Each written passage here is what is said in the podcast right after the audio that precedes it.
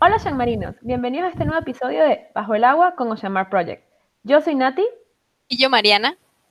Y nosotros nos enamoramos del océano a través del buceo, y juntas queremos enseñarte lo que significa ser un ocean marino y llevarte un poco de conservación a donde sea que nos estés escuchando. Hola, bienvenidos a un episodio más de Bajo el Agua con Oceanmar Project. Hoy estamos con Lara, mayormente conocida como Kaiko, que es una bióloga súper apasionada de las orcas y bueno, y nos va a contar un montón de estos hermosos animales. Hola Kaiko, ¿cómo estás? Cuéntanos un poquito de ti. A ver, preséntate. Bueno, mi nombre es Lara, nací en el Principado de Asturias, que está al norte de España. Soy buzo profesional y actualmente estoy terminando mis estudios de biología en la USC. Y digamos que mi meta final o mi deseo sería dedicarme al buceo científico y a la conservación de los ecosistemas marinos. Y cuéntanos, ¿de dónde nace tu amor por las orcas? Mi amor por las orcas, pues la verdad que desde pequeñita ya me gustaban mucho los animales, la naturaleza, el mar. Pero la real culpable fue mi madre cuando me regaló de muy pequeñita una Barbie buceadora que venía con una orca y ya me condicionó un poco el camino de la biología, la biología marina y todo eso. Wow, qué hermoso que como un detallito de tu mamá literal cambió tu vida y hacías la conservación de esos animales. La verdad, qué hermoso que un pequeño detalle pues pueda ser tanto en una persona. Qué bonito. Y bueno, a ver, hablando de las orcas, yo creo que este es un tema que todos nos preguntamos. ¿Por qué se les llama ballenas asesinas? ¿Sabes de dónde viene ese nombre que les damos siempre? El nombre que recibe la orca hoy en día viene del siglo XVIII, cuando los balleneros españoles las veían cazando grandes ballenas, les dieron el nombre de asesinas de ballenas. Y debido a una mala traducción del inglés, fue Killer Whale en lugar de Whale Killer. Y de ahí viene eh, la gran confusión de catalogarlas como ballenas cuando en realidad pertenecen a la familia Delfinidae. ¡Wow! ¡Qué increíble y qué triste que algo tan pequeño pueda darle una fama tan negativa a un animal tan hermoso y tan especial! Pero bueno, a ver, cuéntanos un poquito más. ¿Qué características tienen las orcas y existen otros tipos de orcas? La orca es el delfín más grande de esta familia son cetáceos odontocetos, que viene de dentado, a diferencia de los misticetos, que son ballenas barbadas. Tiene una coloración muy característica, que es todo el cuerpo negro, y tiene unas manchas blancas que son el parche ocular, el cual todos pensábamos de pequeños que, que era el ojo. Tras la aleta dorsal tenemos la llamada silla de montar y la zona ventral o la barriguita que también es blanca. A diferencia de otros de su misma familia, las aletas pectorales son redondeadas como en forma de pala. Y hay una diferencia entre machos y hembras, que es lo que se llama dimorfismo sexual. Los machos son mucho más grandes, tanto en longitud como en peso, y las hembras son más pequeñas. También la aleta dorsal de los machos es muy vertical y llegando a medir hasta el metro con ocho de, alto. Y las hembras, la aleta dorsal en cambio es más pequeña y más curvada hacia atrás. En cuanto a la distribución, habitan en todos los océanos del mundo, pudiendo estar tanto en aguas eh, frías como templadas, y tropicales, subtropicales.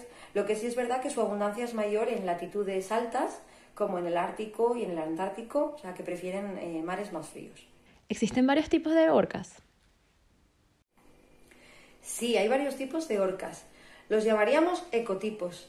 Digamos que un ecotipo es una forma genéticamente diferenciada de esa especie que habita en una zona determinada.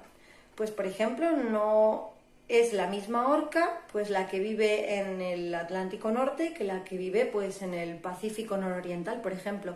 Tienen muchas diferencias, pero esto nos ocuparía yo creo que una clase completa hablar de ecotipos. ¿Y se han encontrado diferencias en las poblaciones de orca dependiendo de dónde viven? Sí, hay diferencias entre poblaciones. Como bien dije antes, en función de la localización tenemos un ecotipo diferente y los ecotipos difieren tanto a nivel genético, como a nivel de coloración, eh, formas de las manchas, cambio en la alimentación. Eh, dependiendo de la zona donde viven, pueden especializarse en un alimento u otro.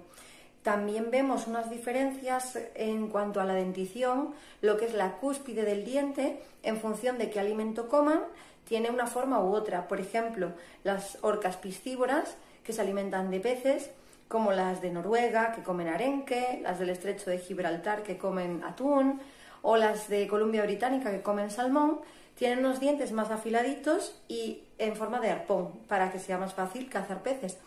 Y las que comen mamíferos marinos tienen unos dientes más robustos y grandes. También tenemos diferencias en cuanto al lenguaje o al dialecto que utilizan.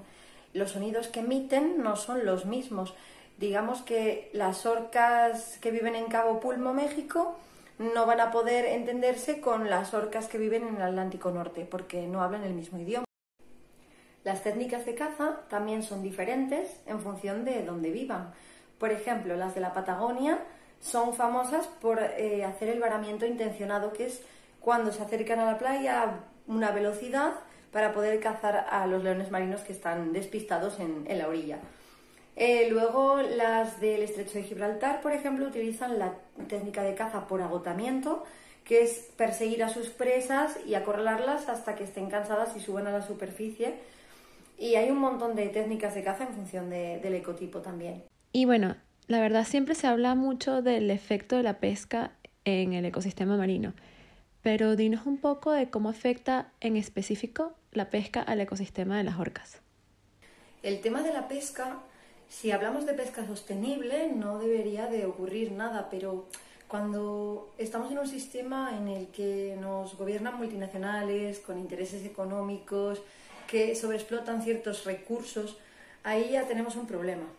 Entonces, claro, nos encontramos ciertas poblaciones de orcas que son piscívoras y se alimentan, por ejemplo, en Noruega del arenque, en Columbia Británica del salmón y en el estrecho del atún, como os había dicho. Y claro, ese control de capturas que se hacen debería de ser pues muy riguroso para no terminar con las poblaciones de peces y dejarlas sin alimento.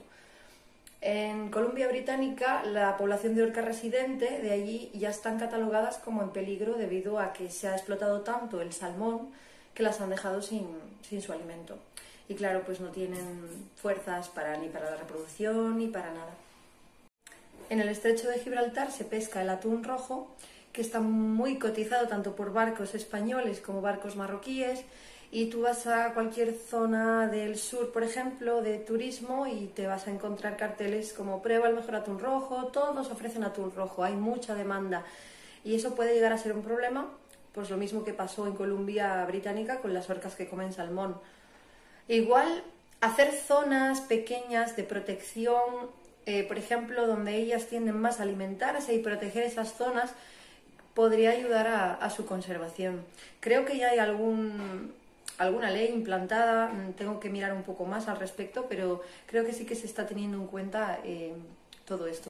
Las orcas desde hace muchos años colaboraban eh, cazando ballenas con los balleneros de antaño.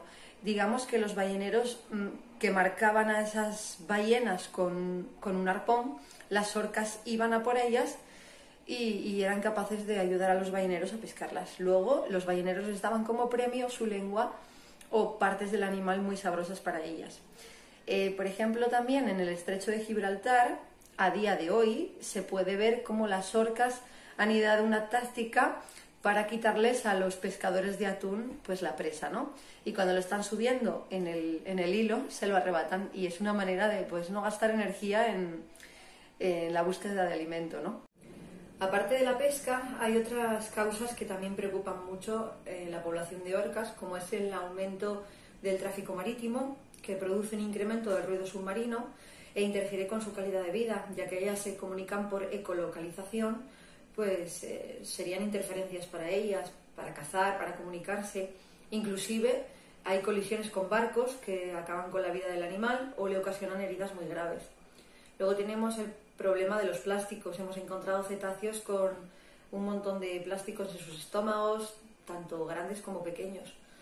Y luego está el alto nivel de contaminación de ciertas sustancias químicas presentes en el agua que absorben estos animales y lo mismo que son tóxicos para nosotros, pues son tóxicos para ellos. Bueno, ahora un poco las mismas preguntas que le hacemos a todos los ocean marinos entrevistados. Primero, ¿Nos puedes dar, por favor, tres tips de qué podemos hacer para proteger a las orcas? Tres tips para proteger a las orcas.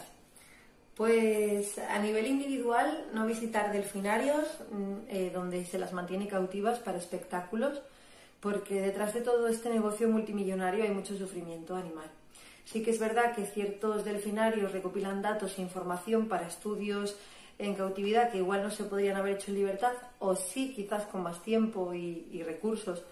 Pero bueno, para mí el fin no justifica los medios. Em, este podría ser otro tema muy interesante a tratar sobre las orcas en cautividad, eh, cuáles eh, son los problemas que tienen ellas estando en un tanque confinadas.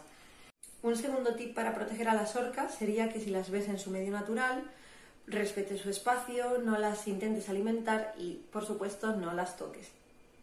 Y el tercer y último tip sería reducir tu consumo de salmón y de atún rojo y elegir otros pescados también provenientes de una pesca sostenible. Ahora para terminar, ¿qué haces tú para proteger el gran azul? Para proteger el océano, yo participo activamente cada día de mi vida, ya sea en la montaña o en la playa. Me llevo una red cuando hago del surf o submarinismo y me llevo toda la basura marina que encuentro. Eh, te sorprenderías de todo lo que hay en el siglo en el que vivimos. Luego algo también muy bonito sería participar en voluntariados de todo tipo hay eh, y algo esencial es en la educación y aprender sobre biología marina, conservación. Por ejemplo, todo lo que hacéis vosotras es algo maravilloso porque estáis formando a las futuras generaciones a, amar nuestro ecosistema ¿no? y a protegerlo mejor todos los cursos que dais son súper educativos, súper bonitos. Me gusta mucho lo que hacéis, la verdad.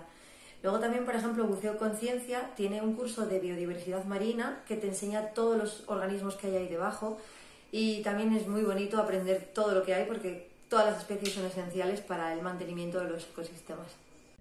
Muchísimas gracias por esta entrevista, muchísimas gracias por tu tiempo y la verdad me parece genial e impresionante el efecto que una Barbie pudo tener en ti, la verdad. Y creo que esto nos enseña muchísimo de cómo pequeños detalles pueden hacer cambios enormes en personas. Y cómo algo tan simple en un niño pudo moldear la personalidad un poco y el futuro de alguien. Me parece genial eso. Bueno, muchísimas gracias por toda la información tan valiosa que nos diste para conocer más de estos pequeños, bueno, grandes animales, grandes delfines que muy poca gente conoce mucho de ellos y que tienen una idea muy equivocada de ellos. Así que esperemos que nos podamos ver con mucha más información pronto bajo el agua. No te olvides que solo cuidaremos lo que conocemos y conoceremos lo que nos enseñen. Si quieres que hablemos de un tema en específico o quieres participar, escríbenos a info.oceanmar-project.org. No te olvides de seguirnos en nuestras redes sociales para conocernos mejor y poderte tomar un café Ocean Marino con nosotras a través de nuestros live mensuales en Instagram. Síguenos en Instagram bajo arroba oceanmar-project y en Facebook bajo arroba oceanmar-project. Compártenos, danos like y sobre todo vuélvete parte de esta familia Ocean Marina.